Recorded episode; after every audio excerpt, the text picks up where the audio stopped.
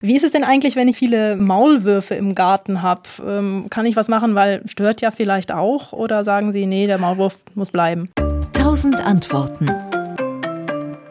Nein, also ein Maulwurf steht ja auch unter Naturschutz. Das ist ja das Schöne. Er ist ein wunderbarer Gartenbewohner und eigentlich ein Freund im Garten. Man muss wissen, dass ein Maulwurf ja alle Engerlinge frisst. Wir hatten ja das große Thema gerade Engerlinge und viele leben ja lange im Boden wie der des Maikäfers.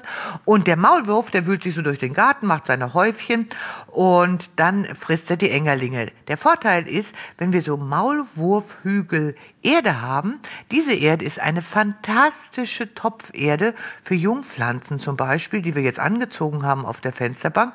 Wenn wir sie pikieren, dann tun wir sie in Maulwurfhügelerde, weil da sind keine Engerlinge, keine Räubchen und keine ja, eiweißhaltigen Stoffe mehr drin. Die hat er alle aufgegessen. und dann haben wir den Maulwurf, ja, gell? Maulwurfhügel haben wir weg. Wir haben super Erde. Wir haben die Engerlinge im Boden weg. Wir wissen, dass wir etwas für den Naturschutz getan haben. Und dann gibt es immer diesen einen Tipp mit dieser Buttermilch gegen Maulwürfe.